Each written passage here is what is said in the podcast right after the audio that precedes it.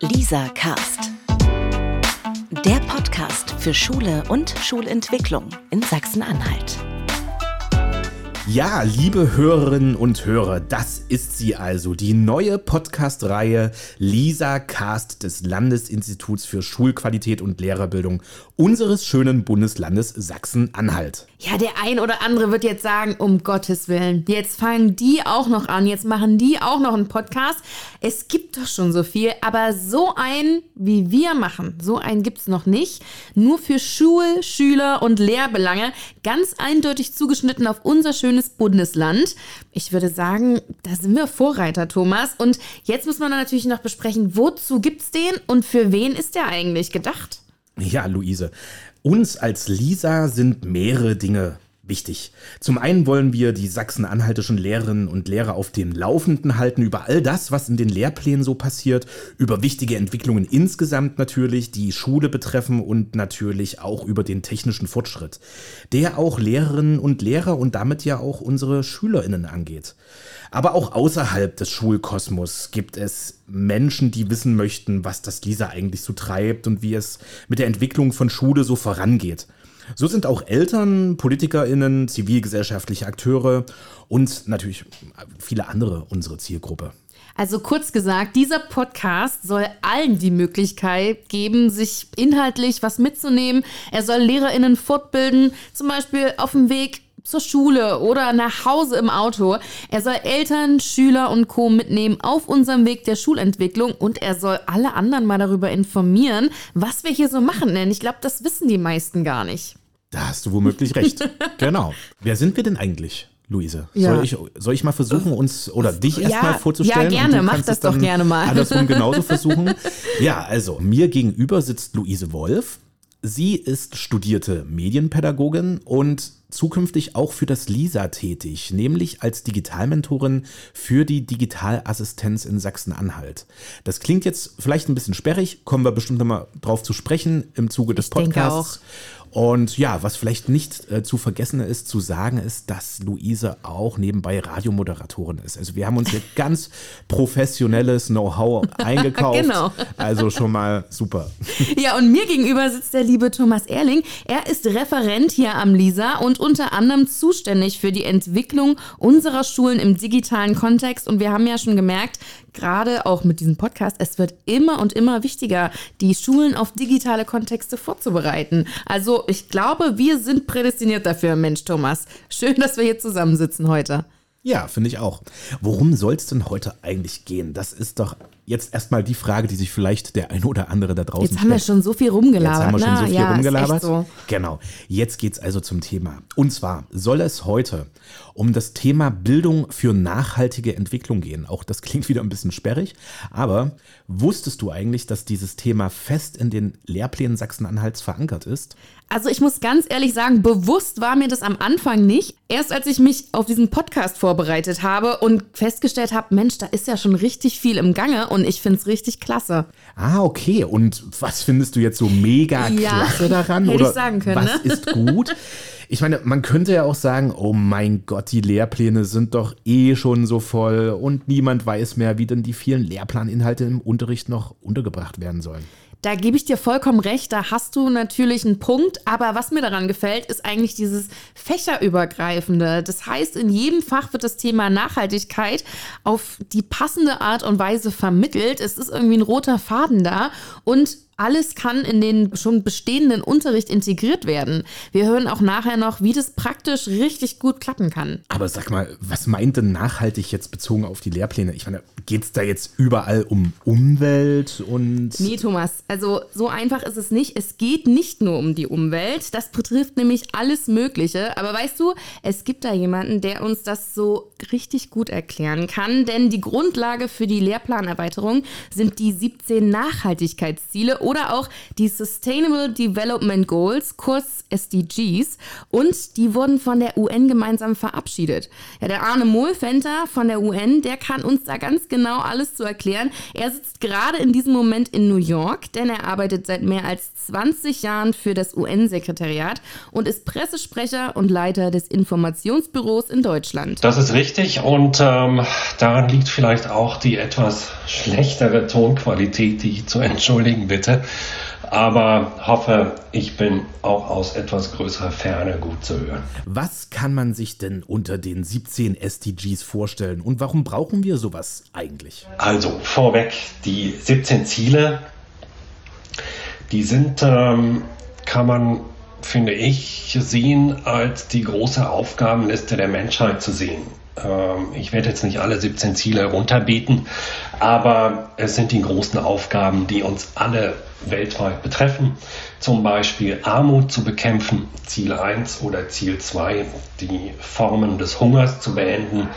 Es geht weiter mit hochwertiger Bildung, es geht um Geschlechtergleichheit, es geht um sauberes Wasser, um äh, die Abschaffung von Ungleichheit von nachhaltigem Konsum, von Klimaschutz, von Frieden, Gerechtigkeit und von äh, Partnerschaften. Insofern ist das wirklich eine, eine ja, Liste mit gewaltigen Aufgaben, vor denen die Menschheit steht. Das hat auch einige Jahre gedauert, bis man die, die SDGs überhaupt ähm, ja, äh, verabschiedet hat.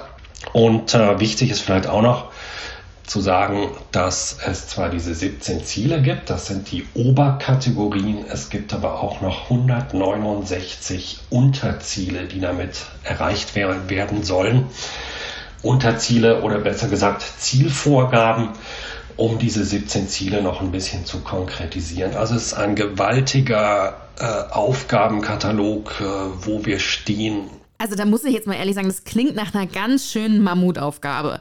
Wie schwierig war es sich denn auf diese Ziele zu einigen und dafür zu sorgen, dass sie auch eingehalten werden? Das war wirklich ein gewaltiges Projekt, sich auf diese Ziele zu einigen. Ähm, das ist, liegt in der Natur der Sache und auch in der Zahl aller Beteiligten. Im September 2015 wurde dann auf dem sogenannten Weltgipfel für nachhaltige Entwicklung wurden die 17 Ziele dann von der Generalversammlung der Vereinten Nationen entsprechend verabschiedet. Und dabei ist vielleicht eines auch noch ganz wichtig. Ähm, wir reden immer von den 17 Zielen für nachhaltige Entwicklung, aber ein Begriff fällt dann auch immer noch und der ist nicht ganz unwichtig und das ist äh, der Begriff der sogenannten Agenda 2030 und ähm, die ist insofern wichtig, weil nämlich diese Agenda 2030 zum einen diese 17 Ziele umfasst, aber sie umfasst auch eine politische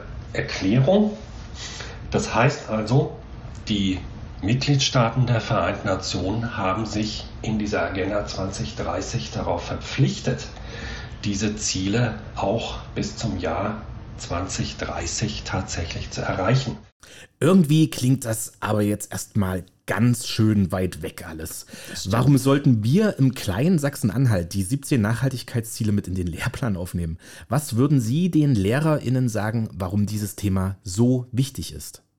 Ja, da möchte ich allen Lehrerinnen und Lehrern drei Motivationspunkte nennen. Und zwar in aller Kürze. Erstens, diese Ziele für nachhaltige Entwicklung umfassen die Themen, mit denen sich das weitere Schicksal der Menschheit entscheiden wird. Stichwort Armut, Stichwort Ernährung, Stichwort Klima. Das ist das eine. Wenn wir diese Themen nicht zusammen angehen, dann stehen wir vor einer mehr als düsteren Zukunft. Das ist ganz klar. Zweiter Punkt.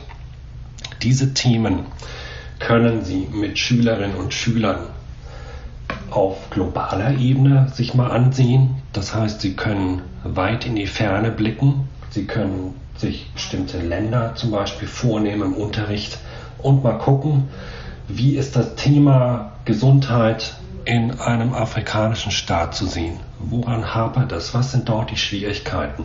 Und drittens, Sie können, Stichwort lokale Agenda, äh, alle 17 SDGs auch auf, äh, auf lokaler Ebene untersuchen.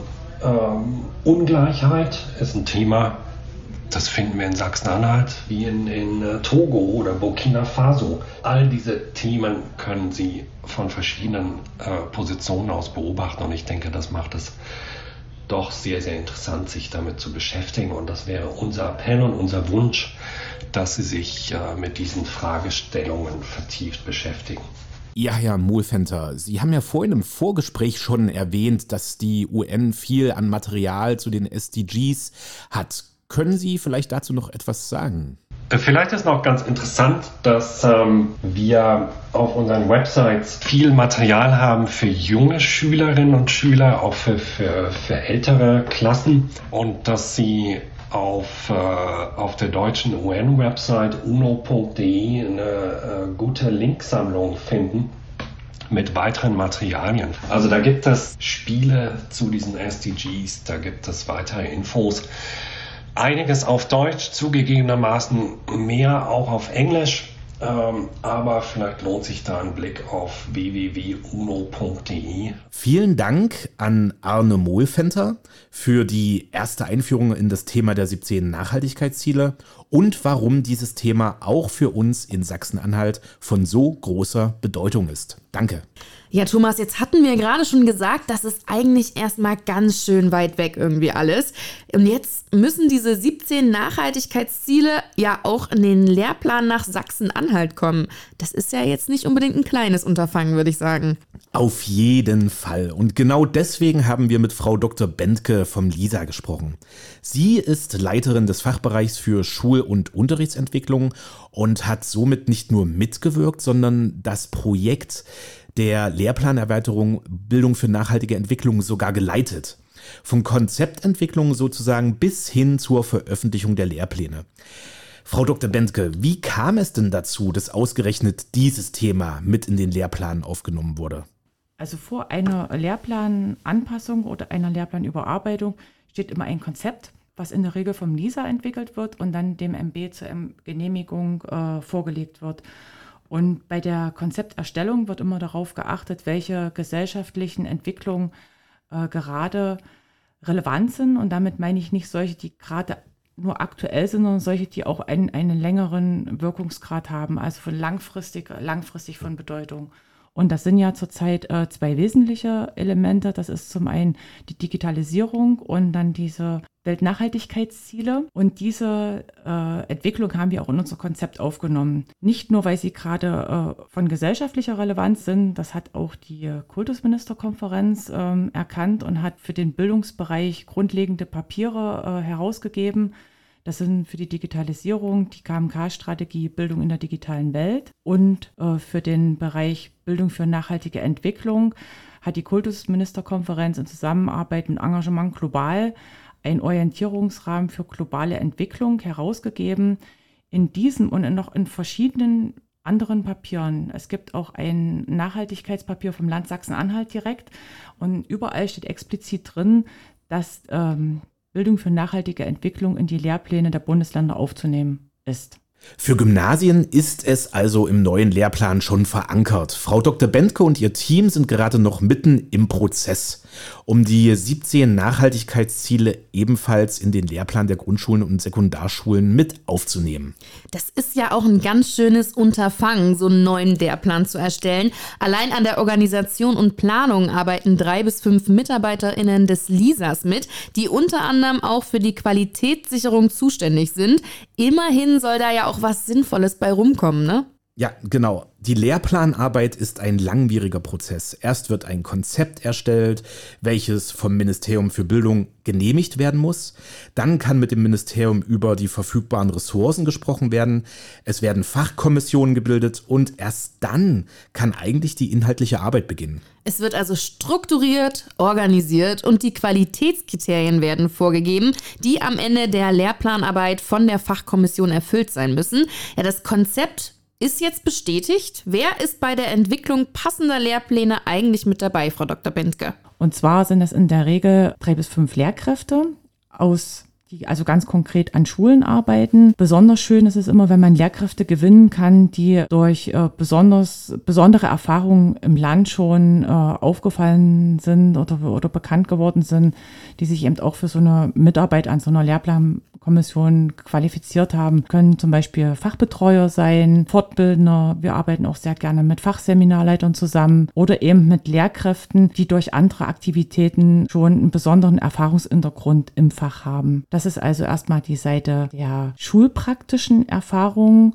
Und dann ist es uns auch wichtig, dass wir die wissenschaftliche Perspektive immer mit einbeziehen können, also der wissenschaftliche Blick auf fachliche bzw. fachdidaktische Entwicklung. Deshalb ist durch diesen benannten Erlass auch vorgesehen, dass wir mit fachwissenschaftlichen Begleitungen zusammenarbeiten. Das sind also Mitarbeiter von Universitäten oder Hochschulen, die sich dann ebenfalls äh, auf die Mitarbeit in so einer Lehrplankommission bewerben können. So, und wir schreiben dann diese Mitarbeit aus. Die ist auf dem Bildungsserver ausgeschrieben, nutzen auch verschiedene Kanäle, um auf diesen anstehenden Lehrplanprozess aufmerksam zu machen, sodass die Leute also auch ähm, dazu motiviert werden, sich zu bewerben. Und dann erfolg, äh, erfolgen Auswahlgespräche. Wir stellen dann Vorschläge für die Kommissionsbesetzung zusammen und die wird dann durch das äh, Ministerium genehmigt, also erstmal geprüft und dann genehmigt und dann werden die Kommissionsmitglieder durch das Ministerium berufen.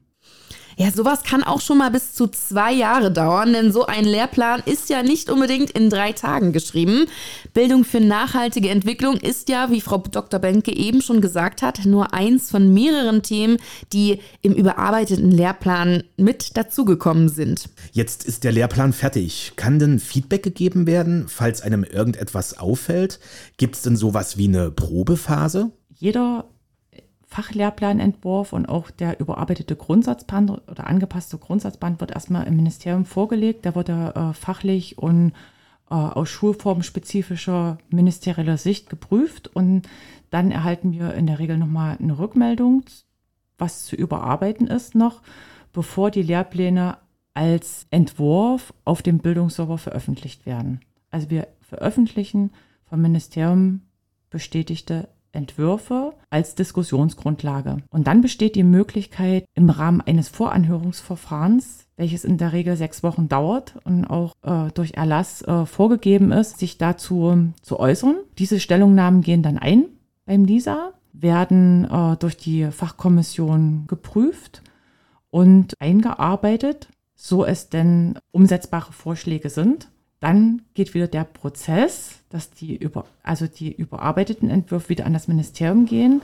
Und dann, man sagt, jetzt ist alles so weit, dass wir das ins gesetzliche Anhörungsverfahren geben wollen. Dann findet nochmal ein gesetzliches ähm, Anhörungsverfahren statt und die Unterrichtung des Landtages. Und dann erst werden sie durchs Ministerium für Bildung in Kraft gesetzt. Ja, sowas sollte ja auch alles gut durchdacht sein. Einmal in Kraft getreten sind Änderungen so schnell jetzt nicht mehr möglich. Wie wurde denn die Bildung für nachhaltige Entwicklung in den Lehrplan mit aufgenommen? Ich hatte ja vorhin gesagt, dass wir zwei wesentliche Lehrplanelemente haben. Also, dass der Lehrplan für eine Schulform immer aus dem Grundsatzband und den Fachlehrplänen besteht. Also haben wir uns auch die Dokumente angeguckt. Also sowohl in den Grundsatzband grundlegende Anforderungen für die Schulform, die auch in jedem Fachunterricht umzusetzen sind, da haben wir zum Beispiel Bildung für nachhaltige Entwicklung in Anlehnung an das Schulgesetz natürlich auch als äh, wesentliches Bildungs- und Erziehungsziel explizit ausgewiesen. Ziel der Anpassung war es, das auszuschärfen, in der Bedeutung hervorzuheben und stärker auf die 17 Ziele zu beziehen. Wir haben das an den Stellen, wo es passt, wo es sinnvoll ist, eingearbeitet, natürlich nicht überall, also nicht mit dem Gießkannenprinzip, das muss man vielleicht auch sagen. Und ein äh, wesentliches Element im Grundsatzband ist, dass Gymnasium und das berufliche Gymnasium fächerübergreifende Themenkomplexe ausgewiesen wurden, die ganz speziell an die äh, 17 Ziele der Vereinten Nationen angedockt wurden. Also was haben wir gemacht? Wir haben eine, am Ende des Grundsatzbandes eine Übersicht enthalten. Da finden Sie die SDGs zu den 17 Zielen und da finden Sie für jeden Schuljahrgang und für jeden Doppelschuljahrgang die Fächer ausgewiesen, die zu diesem Thema oder zu diesem Ziel einen Beitrag leisten, der dann in den Fachlehrplänen ausgewiesen ist. Also diese Übersicht zu den äh, zum fächerübergreifenden Arbeiten basiert auf dem Gedanken, dass die ähm, Herausforderungen, die mit der äh, nachhaltigen Entwicklung unserer Welt äh, zusammenhängen, nicht durch einzelne Fachperspektiven umfassend berücksichtigt werden kann, sondern dass man nicht nur von der Fachperspektive ausgehen kann, sondern dass man ein Problem, welches real existiert, in den Mittelpunkt stellt und sich und versucht, sich von verschiedenen Fachperspektiven zu nähern. Das ist der Grundgedanke. Neu ist jetzt, dass das äh, fächerübergreifende Arbeiten speziell auf diese Ziele ausgerichtet ist und dass wir also systematisch äh, äh, versucht haben, die Anforderungen der Fachlehrpläne jetzt auch in dieser Übersicht abzubilden. Und eine Anforderung ist, dass in jedem Schuljahrgang ein Thema projektorientiert bearbeitet wird. Welches Thema das ist und welche Fächer sich genau beteiligen, das liegt in der Entscheidungsfreiheit der Schule. Und nun muss das ja alles eine schöne Einheit bilden. Das heißt, äh, jetzt kommen die Fachlehrpläne in den Blickpunkt, also auch die Arbeit der Fachkommission, die man sich am Anfang so vorstellen kann, dass man erstmal sagt, ja, was haben wir denn eigentlich schon drin im Lehrplan und was muss noch mit rein?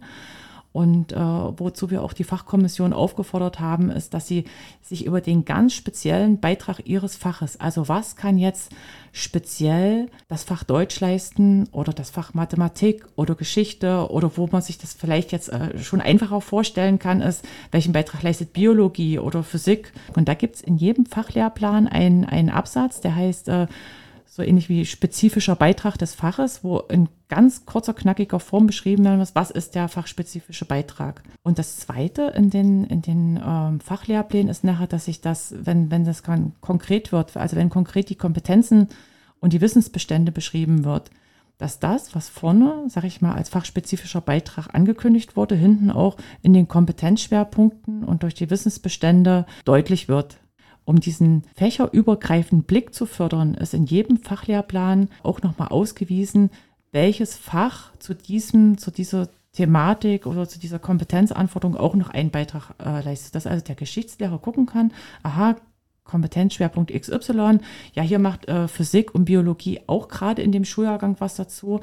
Und es ist gedacht als Motivation für die Lehrkräfte, sich dann eben auch mit den Fachkollegen in Verbindung zu setzen, dass das nicht so isoliert in den Fächern passiert. Das ist natürlich eine mega ja, Hilfe. auf jeden Fall. Ich kann mir nämlich vorstellen, dass gerade dieses Projekt beziehungsweise das fächerübergreifende Arbeiten für viele Lehrerinnen und Lehrer einen deutlichen Mehraufwand bedeutet. Ja, und genau deswegen finden sich auch zusätzliche Materialien, die euch hoffentlich die Arbeit erleichtern auf dem aktuellen Bildungsserver. Ihr findet sie unter Lehrplananforderungen für Bildung für nachhaltige Entwicklung.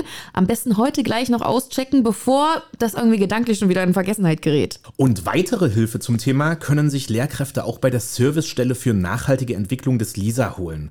Frau Dr. Bentke bietet es LISA weitere Möglichkeiten an, die Lehrkräfte nutzen können. Da uns sehr wohl bewusst ist, dass diese konkrete Umsetzung dann schon eine Herausforderung für Schulen darstellt, weil ja das fächerübergreifende Arbeiten auch äh, schulinterne Abstimmungen erfordert, haben wir im letzten Herbst eine Veranstaltung für die Lehrkräfte oder, oder Funktionsstelleninhaber an den Schulen angeboten, die mit der Umsetzung der Fächerüber, des fächerübergreifenden Arbeits betraut sind. Und da waren auch verschiedene außerschulische Partner vor Ort. Ich möchte nur mal beispielhaft sagen, äh, Vertreter vom von Engagement Global, die natürlich auch schon in ihrem Verantwortungsbereich äh, Vorschläge unterbreitet haben, wie kann ich das im Unterricht umsetzen. Also die waren als Ansprechpartner da, Brot für die Welt zum Beispiel, mit ganz konkreten Unterrichtsmaterialien. Und ein Schwerpunkt war eben auch, dass wir unseren Arbeitsgruppen verständigt haben, wie kann die Organisation oder die Planung äh, dieser der Umsetzung der fächerübergreifenden Themenkomplexe gelingen. Da ist übrigens eine Folgeveranstaltung vorgesehen für das nächste Jahr. Also wir sind schon in der Vorbereitung. Wir möchten gerne auch mit Schulen zusammenarbeiten, die dann über ihre Erfahrungen bei der Umsetzung berichten. Wir könnten auch anbieten, diese Schulen zu unterstützen. Und da kann man sich ja vielleicht schon mal vormerken, dass es im November 23 eine Folgeveranstaltung gibt. Darüber hinaus bieten wir natürlich auch im Rahmen der fachlichen Fortbildung verschiedene Angebote an, wo dann unter, unter fachlicher Sicht auch nochmal äh, die, die neuen Anforderungen thematisiert werden. Da rate ich einfach dazu, immer in das aktuelle Fortbildungsprogramm des LISA zu schauen. Vielen Dank an Frau Dr. Benke für den ausführlichen Einblick hinter die Kulissen des LISA und die Entwicklung des neuen Lehrplans, auch mit der Erweiterung BNE.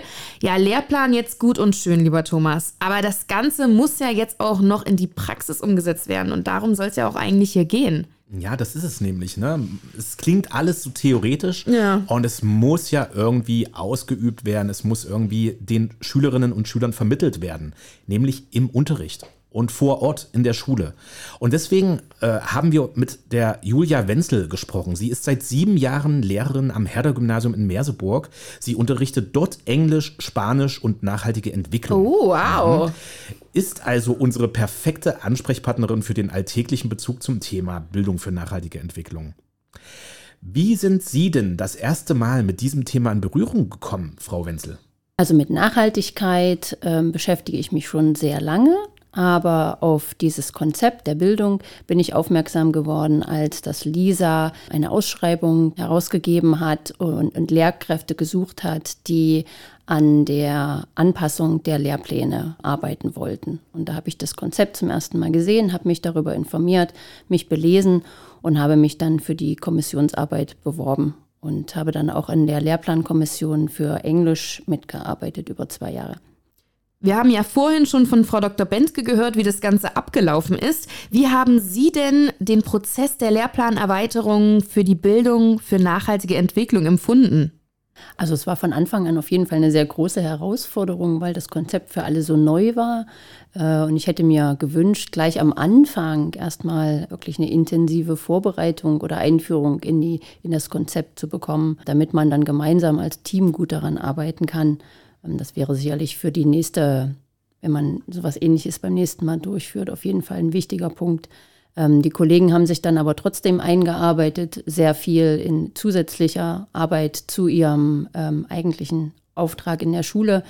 Und äh, ich denke, wir haben dann auch wirklich viele positive Dinge in den Lehrplan integrieren können und haben uns gut darauf eingelassen. Aber es war jedenfalls ein sehr anstrengender Prozess. Das Herder-Gymnasium in Merseburg hat ja eine Besonderheit. Ihr seid die erste Schule in Sachsen-Anhalt, die Bildung für nachhaltige Entwicklung als Unterrichtsfach anbietet.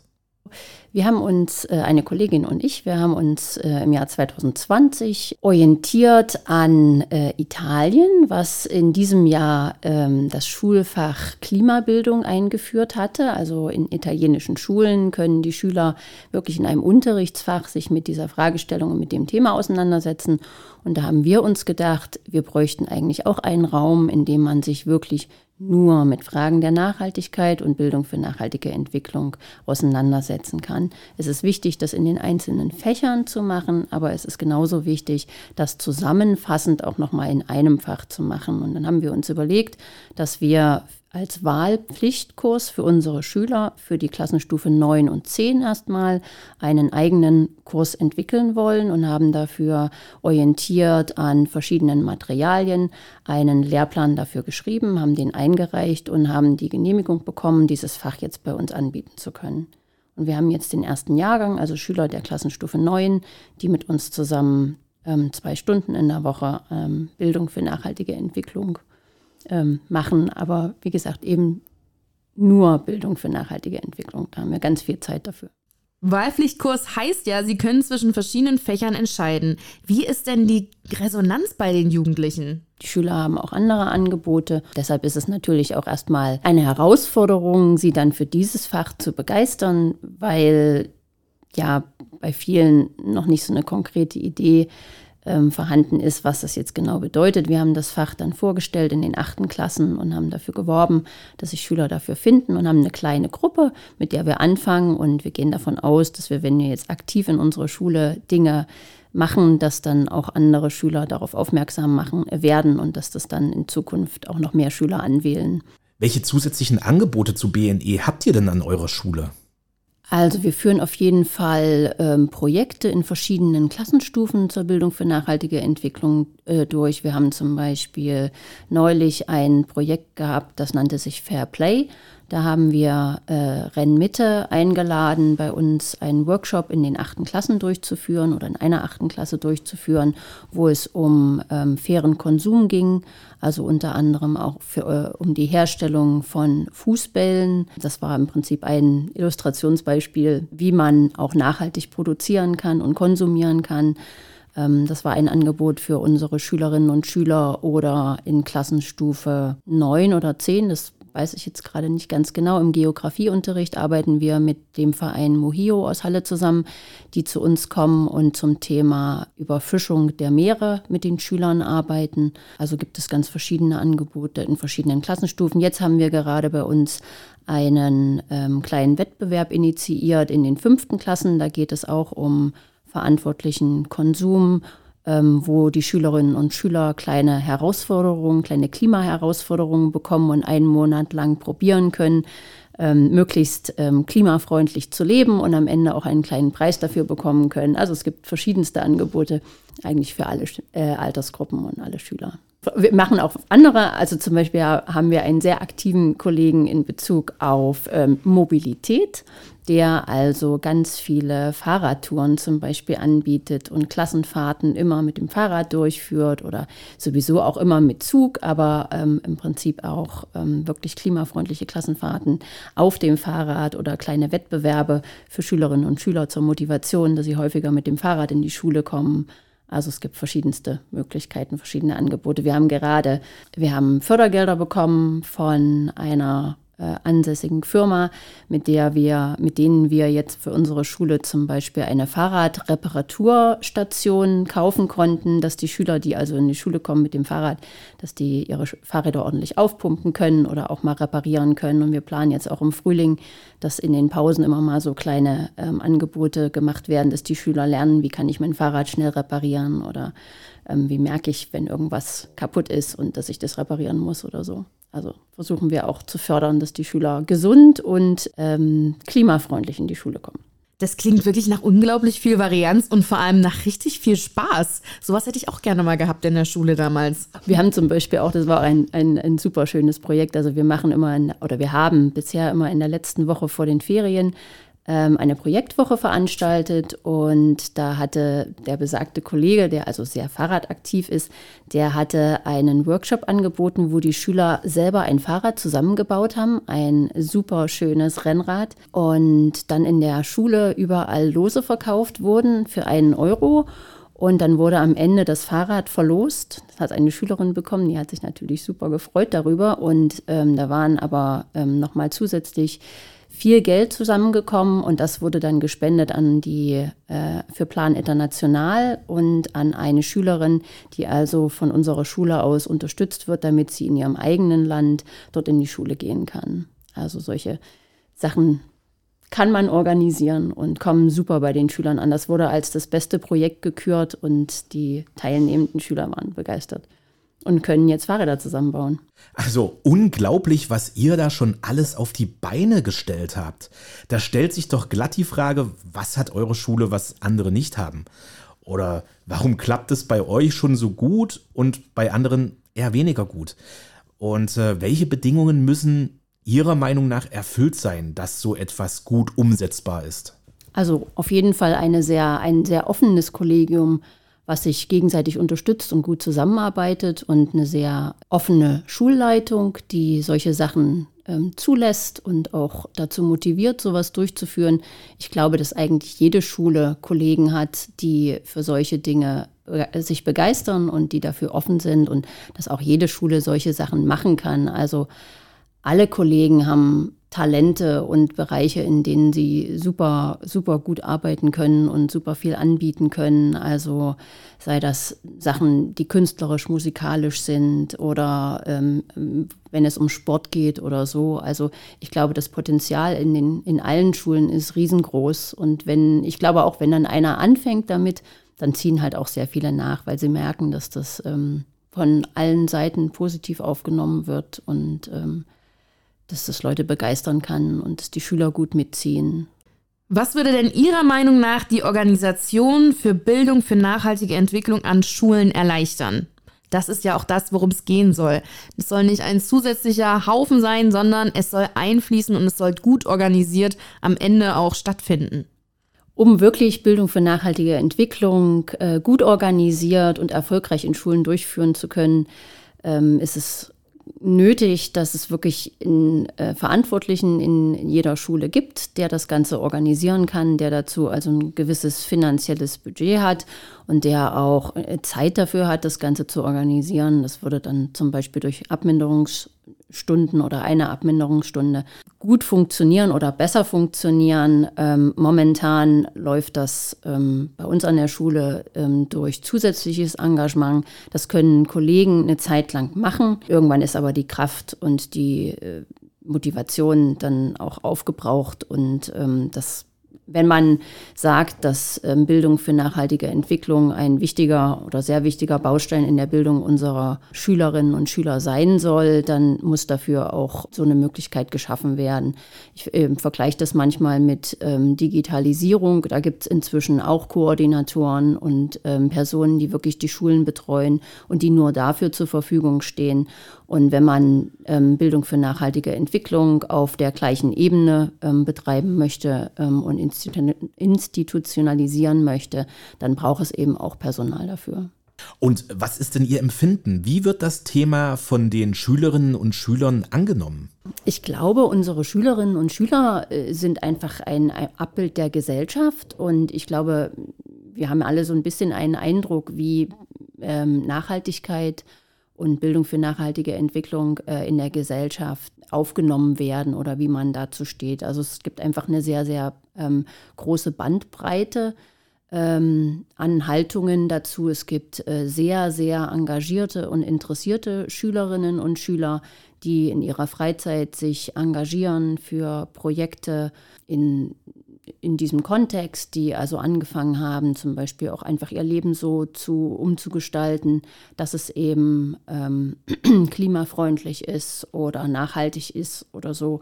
Und dann gibt es, glaube ich, eine große Gruppe an Schülerinnen und Schülern, die im Prinzip offen sind für das Thema und wo das Interesse einfach geweckt werden muss. Ähm, durch die Schule und aber auch durch ganz viel äh, Vorbildhaltung äh, und Beispiele, wie man das Ganze machen kann.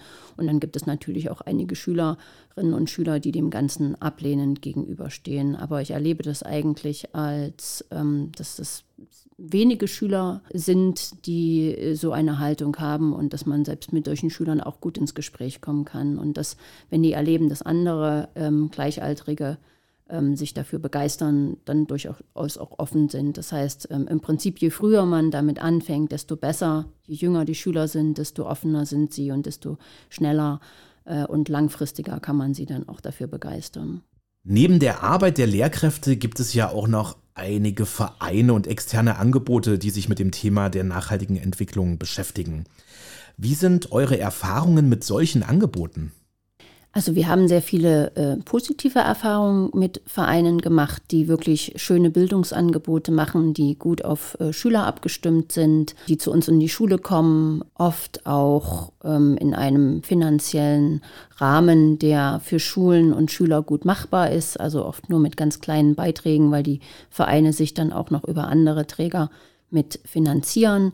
Das heißt, wir konnten sie gut in unseren, unseren Unterricht mit einbinden und ähm, das sind oft sehr professionelle Angebote von Leuten, die da schon viele, viele Jahre äh, auf dem Gebiet arbeiten und wirklich sehr viel ähm, in unsere Schulen tragen können. Das Positive daran ist, dass wenn die Vereine kommen und wirklich ein gutes Angebot machen, dass wir dann als Lehrkräfte ähm, mit dabei sein können und ähm, genauso wie die Schüler in der Situation lernen können, wie die Themen ähm, mit den Schülern ähm, besprochen und durchgeführt werden können und im Prinzip dann Teile davon sogar für unseren eigenen Unterricht und unsere Unterrichtspraxis übernehmen können und ähm, dann vielleicht sogar ähm, beim nächsten Mal schon wieder zu einem anderen Thema einladen können oder ähm, wie gesagt, also das für uns selber auch nutzen können. Es gibt aber auch ähm, manchmal Situationen, wo die Zusammenarbeit noch nicht so gut funktioniert was sicherlich auch damit zu tun hat, dass viele dieser Vereine finanziell äh, ganz schön ähm, am Rudern sind oder äh, selber ähm, das für die Vereine oft problematisch ist, dass das keine langfristigen Förderungen sind, die die Vereine zur Verfügung haben, sondern sich auch immer wieder um Förderung kümmern müssen und teilweise auch ähm, Zeiten sind, wo, wo es im Prinzip keine finanzielle Unterstützung für die Vereine gibt, was oft dazu oder was gelegentlich dazu führt, dass ähm, Absprachen schwierig sind und ähm, die Durchführung in den Schulen manchmal auch nicht verlässlich, verlässlich dann funktionieren kann. Da wäre es auf jeden Fall wichtig oder da würden wir uns wünschen, dass ähm, die Koordination für die äh, Arbeit mit den Vereinen nicht nur auf den wenigen Lehrkräften in den Schulen äh, lastet, die das Ganze machen, sondern dass im Prinzip, wenn vom Bildungsministerium und vom LISA gewünscht ist, dass Bildung für nachhaltige Entwicklung in den Schulen durchgeführt wird, dass dort auch äh, Vereine herausgesucht werden und dass die ähm, Zusammenarbeit mit den Schulen dann auch dort koordiniert wird, damit wir als Schule nicht mehr so viel Koordinationsarbeit übernehmen müssen. Wir haben aber natürlich nicht immer die Möglichkeit, da eine sehr lang, lange und tiefgründige Recherche zu betreiben. Und deshalb würden wir uns freuen, wenn wir da entlastet würden und das schon vor ausgewählt wird zum Beispiel oder Angebote verbindlich auch längerfristig aufgestellt werden, wo wir als Schule dann einfach die Angebote anwählen können und relativ unkompliziert die Leute, ohne dass wir vorher noch ähm, Gelder einwerben müssen, an unsere Schule holen können. Ja, verständlich. Immerhin haben Sie als Lehrerin ja auch noch genug andere Aufgaben, als nebenbei noch die passenden externen Bildungsangebote rauszusuchen. Am Herder-Gymnasium habt ihr ja nun das Glück, einen eigenen Wahlpflichtkurs zum Thema nachhaltige Entwicklung anbieten zu können. Nun soll in diesem Bereich der Fokus vor allem auf die fächerübergreifenden Projekte und Projekttage gelegt werden. Wie geht ihr an eurer Schule bei der Planung solcher Tage denn vor? Als engagierte BNE-Kollegen, muss ich jetzt erstmal sagen, freuen wir uns natürlich riesig, dass es jetzt überhaupt die Möglichkeit gibt, das äh, zu machen. Ähm, gleichzeitig nehmen wir natürlich auch in unserem Kollegium wahr, dass der eine oder andere sich jetzt nicht sofort darüber gefreut hat, sondern erstmal mit großem Respekt an so eine Aufgabe herangeht und vielleicht auch ein bisschen sich überfordert gefühlt hat oder jedenfalls sehr herausfordert, äh, herausgefordert gefühlt hat. Ähm, wir haben uns dann aber als Kollegium ähm, einen Tag äh, organisiert, wo die Schüler ähm, über Moodle Aufgaben bekommen haben und wir als Kollegium die Zeit hatten, uns zusammenzusetzen und so einen Tag mal zu planen. Also wir haben uns zusammengesetzt und haben an diesem einen Tag versucht, dann zwei Projekttage zu planen, haben äh, das jeweils für die einzelne Jahrgangsstufe gemacht. Also wir haben Kollegen gehabt, die haben sich für Klasse 5 zusammengesetzt, dann haben sich welche für Klasse 6 zusammengesetzt und so weiter und so weiter, ähm, bis zu Klasse 10 hoch erstmal. Und die Kolleginnen und Kollegen hatten vorher eine kleine Einführung in die 17 Nachhaltigkeitsziele und wie man mit denen arbeiten kann. Das war einfach eine Viertelstunde, eine Information darüber, welche Ziele gibt es, welche Unterziele gibt es, wie können diese Ziele ähm, erreicht werden oder wie können diese Ziele auch mit den Schülern bearbeitet werden. Und dann hat sich jede Jahrgangsstufe für ein Ziel entschieden und hat dann da zwei Projekttage geplant. Und ich war zum Beispiel in der Gruppe, die sich für Klassenstufe 10 ähm, ein Projekt überlegt hat und, und wir haben uns ähm, dafür entschieden, uns mit der nachhaltigen Stadt zu beschäftigen und haben uns also überlegt, was bräuchte Merseburg, um eine nachhaltige Stadt zu werden, haben da ähm, vier unterschiedliche ähm, Themenkomplexe festgelegt. Also das eine war im Prinzip zum Beispiel die die Stadt, die für alle Menschen ähm, zugänglich ist. Dann ähm, ging es um Fragen der Mobilität. Das hat sich eine Gruppe überlegt. Dann ging es um Ernährung und ähm, dann gab es noch ein weiteres Projekt auch in diesem Rahmen. Und die Kollegen haben dann für die Schüler ähm, Dinge geplant, ähm, die dann in den Projekttagen ähm, bearbeitet werden können. Und das war auf jeden Fall ein ähm, herausfordernder Prozess, weil sich die Leute ja erstmal intensiv mit den ähm, Nachhaltigkeitszielen und Inhalten beschäftigen mussten. Aber ich glaube, es sind tolle Sachen dabei herausgekommen und ich denke, dass das, wenn wir das mit unseren Schülern dann durchführen, dass das auch wirklich ein, dass das zwei sehr gute Projekttage werden. Ich könnte mir noch vorstellen, was hilfreich ist, dass man vielleicht als Schule sich festlegt auf bestimmte Ziele, dass man nicht immer vor diesen, diesem Berg der siebten Ziele steht, sondern dass man vielleicht schon eine Vorauswahl getroffen hat. Und ähm, was ich mir eigentlich auch wünsche, ähm, was dem Konzept der Bildung für nachhaltige Entwicklung, glaube ich, auch näher kommt, ist, dass eigentlich von den Schülern noch viel mehr kommt. Also dass man im Prinzip die Schüler dazu einlädt, ähm, die Entscheidung zu treffen, womit sie sich beschäftigen wollen und auch einbindet in die Planung der Tage. Das ist sicherlich was, was wir dann zukünftig noch mehr umsetzen werden. Genau, und in, in, ähm, anlässlich so eines Projekttages könnte man zum Beispiel auch ähm, eine Klimasimulationskonferenz äh, durchführen, wo die Schüler ähm, auch in einer recht großen Gruppe von Schülern, also könnte man so bis zu 80 ähm, Schüler vielleicht dabei haben, in verschiedenen Ländergruppen arbeiten und sich mit den mit der Situation der Länder einerseits finanziell und wirtschaftlich und andererseits aber auch ähm, klimabedingt auseinandersetzen, wo man guckt zum Beispiel, wie betrifft ähm, der Klimawandel momentan die Philippinen oder die Vereinigten Staaten von Amerika oder auch Deutschland zum Beispiel. Und was haben diese Länder zum Klimawandel zur Klimakrise beigetragen bzw. nicht beigetragen? Wie sind sie jetzt davon betroffen und wie kann man zum Beispiel die Klimakrise international auch wieder lösen? Das, da haben wir gute Erfahrungen mit unseren Schülern gemacht, die da sehr engagiert in einem solchen Projekt mitgearbeitet haben, die im Prinzip bis, bis zur letzten Minute noch äh, gefeilscht haben an einem Vertrag, den man dann ausarbeitet zwischen diesen Ländern, um diese Probleme zu lösen und ähm, wo auch ähm, Schüler sich freiwillig gefunden haben, um den Vorsitz der UN-Konferenz äh, inne zu haben und mit den anderen Schülern zusammenzuarbeiten. Also da gibt es wirklich tolle Angebote, die äh, auch mit guten Materialien inzwischen ähm, unterlegt sind, wo man also wirklich ähm, mit gar nicht so viel Aufwand ganz tolle Sachen planen kann mit den Schülern. Gibt es denn einen zusätzlichen Tipp, wo Sie Ihr gutes Material finden? Also zum einen natürlich über die Vereinten Nationen. Die haben inzwischen selber auf ihren Webseiten ganz viele Materialien im Angebot in verschiedensten Sprachen auch. Und dann gibt es aber natürlich auch ähm, über das Bundesministerium für wirtschaftliche Zusammenarbeit ähm, die Möglichkeit oder unter die 17 Ziele findet man im Internet äh, ganz viele Angebote. Und ich glaube, wirklich Materialien zu finden, ist kein Problem. Da gibt es ganz viel.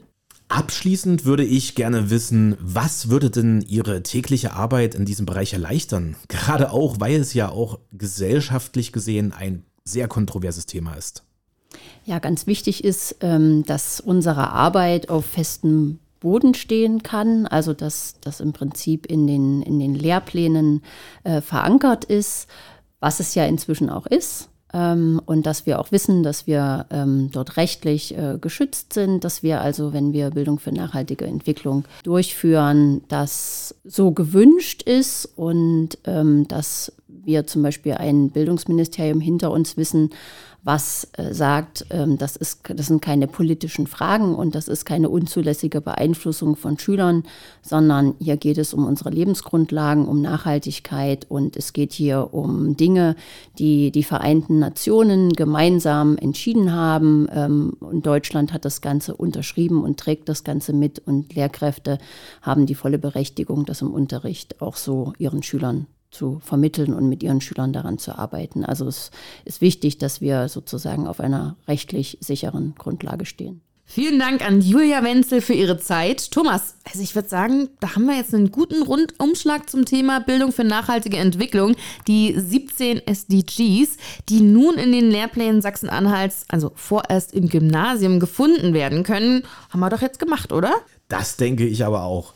Von Beschluss der UN, Konzeptionierung und Umsetzung am Lisa und einem sehr guten Realbeispiel aus Merseburg, da kann man sagen, das ist ein Rundumschlag. Wobei, halt mal, mir fällt da gerade noch was ein. So ganz fertig sind wir wohl doch nicht. Ich sag nur Bildungsserver, Thomas. Ach, stimmt. Einen kleinen Werbeblock zum Abschluss muss es wohl dann ja. doch noch geben. Ja, äh, der Bildungsserver Sachsen-Anhalt hält natürlich eine Vielzahl von Anregungen und Materialien zum Thema BNE bereit, die auch fortlaufend aktualisiert werden. In unseren Shownotes lassen sich dazu auch weitere Infos finden. Nicht zu vergessen sind natürlich auch die sogenannten niveaubestimmten Aufgaben für das Gymnasium. Diese wurden in Zusammenarbeit mit Lehrkräften entwickelt und zeigen durch exemplarische Aufgabenstellungen, wie die Umsetzung der Lehrplananforderungen Sachsen-Anhalts durch konkrete Aufgabenstellungen wirklich erfolgen kann. Ja, und zudem sind schulpraktische aufbereitete Materialien ebenfalls enthalten. Die niveaubestimmten Aufgaben passen also ganz genau zu den Lehrplananforderungen in unserem Bundesland und werden bis zum Ende dieses Schuljahres schrittweise auf dem Bildungsserver auf den jeweiligen Fachseiten veröffentlicht. Und einen Ausblick sollte es dann wohl doch auch noch geben, oder Luise? Ja, definitiv, denn ab dem Schuljahr 2024 sollen auch die Lehrpläne der anderen Schulformen in Richtung BNE überarbeitet werden. Zukünftig wird also auch an den Grundschulen, an den Sekundar-, Gesamt- und Gemeinschaftsschulen sowie den Förderschulen BNE verbindlich sowohl im Fachunterricht als auch fachübergreifend eine Rolle spielen, sich also wie ein roter Faden durch den Unterricht ziehen. Ja, also ich glaube, jetzt haben wir es wirklich, oder Luise? Jetzt ich glaube müsste es auch. komplett sein. Ja, damit verabschieden wir uns vorerst bis zur nächsten Podcast-Folge. Darin wird es gehen. Um KI, künstliche Intelligenz. Ah, im Kontext Schule, glaube ich. Ja, genau. Ein ganz wichtiger Punkt im Schul- und äh, Lehrkontext aktuell super relevant. Das heißt, wir sind gespannt, was die LehrerInnen da so äh, zu erzählen haben. Genau. Bis dahin, macht's gut. Tschüss, sagen Luise und Thomas. Bis dann. Ciao. Tschüss. Lisa Cast. Der Podcast für Schulentwicklung in Sachsen-Anhalt.